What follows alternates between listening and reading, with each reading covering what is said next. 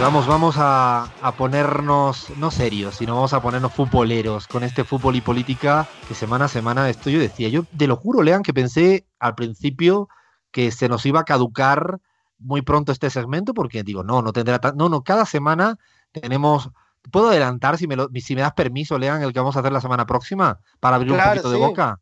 Adelante, adelante. Spoilemos. Me, me dijiste la semana pasada que Fidel Castro tiene una relación con el fútbol y la política. Yo no te creo mucho, igual que con lo del subcomandante Marcos y el Inter de Milán, y ese va a ser semana próxima. Y luego tenemos a, Maradona eh, con, con, el equipo de La Plata, ¿no es, eh, León? Con Gimnasia de La Plata, eh, uno de, los equipos más populares del país en, en cantidad de hinchas y en sobre todo origen trabajador.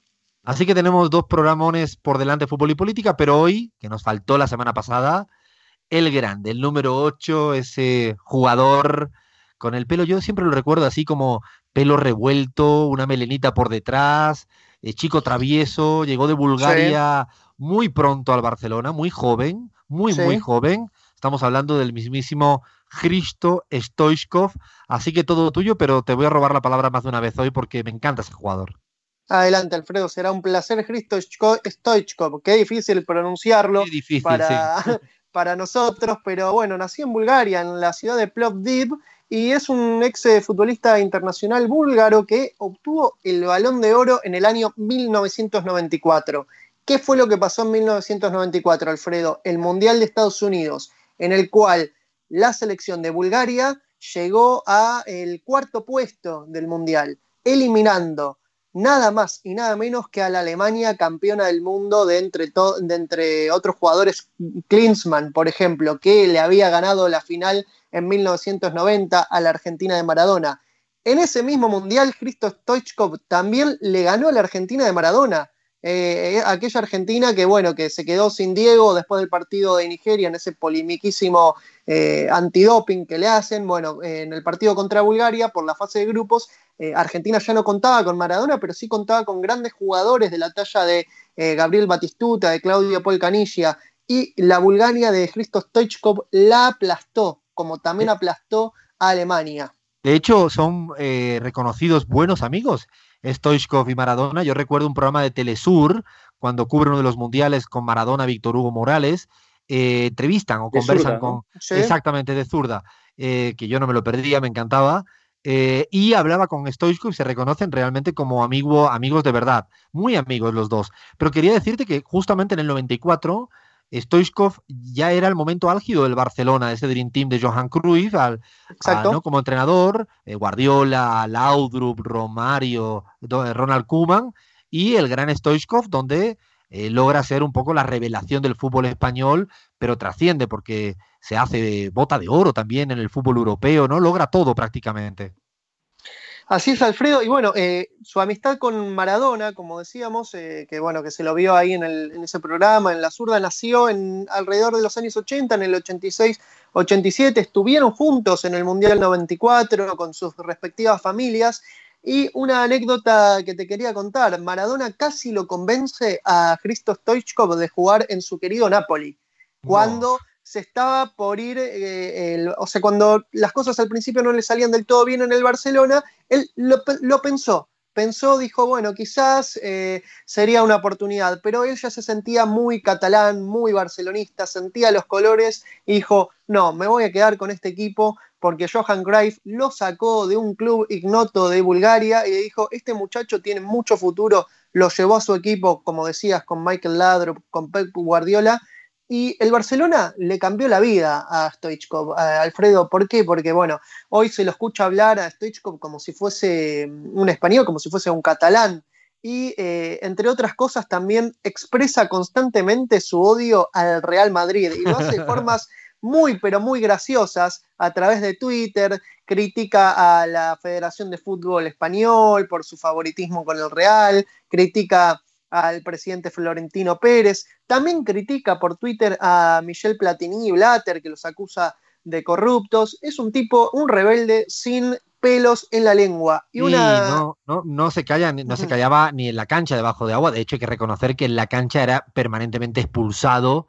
Eh, tiene jugadas míticas. Me recuerdo un pisotón que le hace a, Ah, bueno, pues no sabía, pero le pega un pisotón a un árbitro. Es en un Barça Madrid, recuerdo eh, por ahí era, era un jugador de estos de que no, no, no, en la cancha volvía loco a cualquiera. Claro, a los catalanes o a los barcelonistas lo queríamos, pero generaba un odio eh, en los equipos contrarios que ni te cuento. Bueno, y con respecto a su identificación con, con Barcelona, con Cataluña, va más allá de los colores del Barcelona, también eh, se refiere un poco a la causa del independentismo catalán. Vamos a escuchar qué tenía para decir hace poco en su campaña por el independentismo, en la cual también criticó a la entonces vicepresidenta del gobierno español de Rajoy. ¿Lo escuchamos? Dale.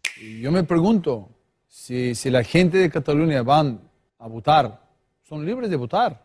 Otra cosa es si, se aceptan o no a todos los que se piden.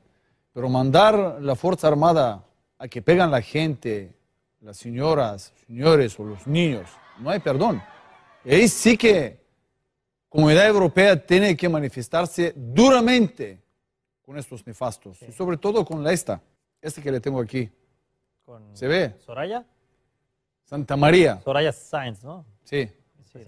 Mira, te le pongo así poco, poco más grandota.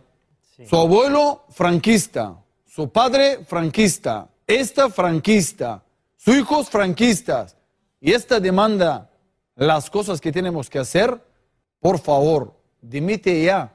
Ahí lo, escucharon. Este es un jugador de fútbol, no es un, un político profesional al uso, sino haciendo declaraciones políticas con uno de los temas muy importantes eh, en el Estado español, en Europa, y yo me atrevo a decir que desde Latinoamérica muy mirado, ¿no? El tema del independentismo catalán y ese momento trágico en la cual precisamente las fuerzas del orden de seguridad pues excedieron, ¿no? No dejaron votar y golpearon, hicieron mucho daño. Este es Stoichkov. Claro, es que este Stoichkov, que como bien decías, Leán, le cambia su vida en el Barcelona porque llega sin ser, entre comillas, un jugador reconocido, aparece ahí, se hace ídolo, con una personalidad muy fuerte y muy relacionado con los sentidos de la masía, del barcelonismo más, ¿no? Eh, defensor del, de los valores eh, catalanes queridos en el mundo, pero sí con los defensor de esos derechos y la verdad que, que sí, es un jugador de... Así era en el campo si no estaba de acuerdo con un fuera de juego también, ¿eh?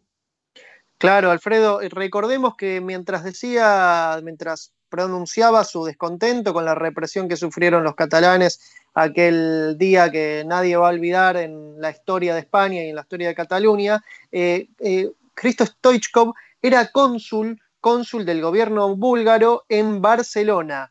Eh, tras estas declaraciones en las cuales acusó de franquista a la entonces vicepresidenta, inmediatamente el gobierno búlgaro lo sacó de su puesto. A ver, recordemos, había sido nombrado cónsul en el año 2011, decían entonces eh, ministro de Exteriores búlgaro Nikolai Mladenov, Bulgaria debe contar en el extranjero no solamente con los foráneos, que son grandes amigos de este país, sino también con los grandes nombres búlgaros. Por eso es que lo nombraban eh, cónsul a Stoichkov, que bueno, duró lo que duró en el mandato y por eh, estas declaraciones, eh, Bulgaria, que en ese entonces mantenía una buena amistad, un socio estratégico del Reino de España, lo retiró de su, de su puesto como cónsul. Pero las opiniones políticas de Stoichkov no terminan ahí, Alfredo. Eh, en una entrevista a Stoichkov al diario El País decía, en, en, aquel entonces decía, yo no soy de ninguna ideología política, si alguien me cae bien, le voto, así mañana le puedo decir que le voté y que me ha engañado. Ayuda a Bulgaria, apoyo a quienes creo que van a hacer lo mejor para la gente y si no, a la puta calle. Eso sí. Stoichkov, que se crió eh, en un país eh, fuertemente marcado por un modelo soviético muy, muy eh, a ver, al estilo stalinista, si se quiere decir.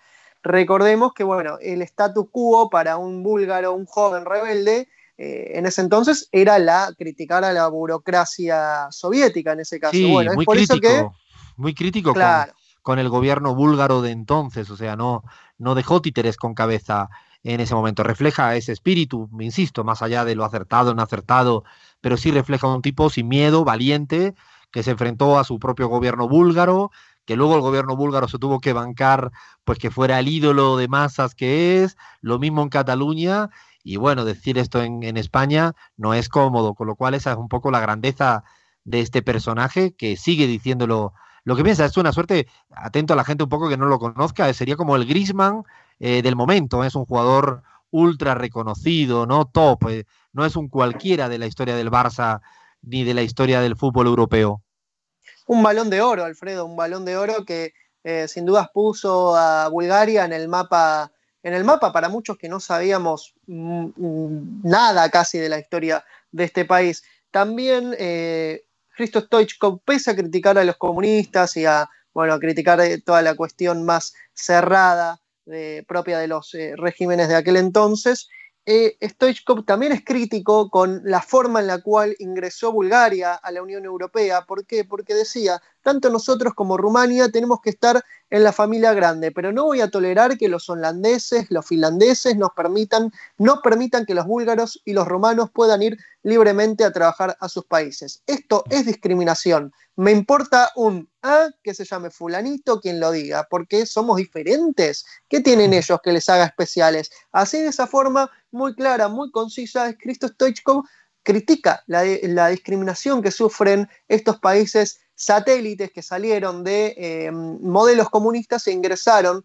de forma muy, pero muy eh, satelital a la Unión Europea bajo el yugo de los grandes países. Sí, de hecho, me parece que esto demuestra estar en contra de un proyecto europeo. Además, yo también suscribo que ese tratamiento aparentemente igual de países y sociedades y economías tan desiguales es lo más injusto ¿no? que le ha podido pasar a la Unión Europea porque al final colocan países de primera, de segunda, de tercera. Bueno, y Stoichkov, eso, sin pelos en la lengua, también le pegó duro a eso. Ya ven, ya ven que, era un jugador eh, importante, pero que en cada tema político que le afectaba a él, a su país o al lugar donde también se sintió como su país, hablo de Cataluña, bueno, eh, decía a las, a las claras ese referente del Dream Team, hay que recordar que la Barcelona se le llamó en ese momento Dream Team, un poco imitando al Dream Team de baloncesto, de básquet, que en las Olimpiadas del 92 pues jugaban con Michael Jordan, Magic Johnson y todo eso, y en el fútbol pues rápidamente se le acuñó el término a ese maravilloso Barça que se me, se me hacen caer las lágrimas, porque el Barça de ahora... Pero el del Barça de ahora, madre mía de mi vida, no, no me... No, no, ahora que me acabo de poner nostálgico pensando en Stoichkov, Laudru, el tiki Guardiola. Guardiola, no, bueno, bueno, hasta aquí vamos a llegar, pues si no me se van a escuchar mi, llanto, mi llanto al aire. Así que semana, semana pletórica con Stoichkov en fútbol y política, y la semana que viene un poquito más de, con, con Fidel Castro, a ver si lo demuestras. Eh, Lean, que ya tienes no acreditada que eres capaz de demostrar cualquier cosa en el fútbol y política. Paramos ahora, escuchamos tandas informativas y Seguidamente vamos a conversar con calma nuestro Bajar la Guardia con Arlet Contrera, peruana, sufrió en carne propia el intento de asesinato de su novio, hoy es una luchadora por los derechos de la mujer a nivel mundial y estuvimos conversando largo y tendido con ella. Esto es La Pizarra.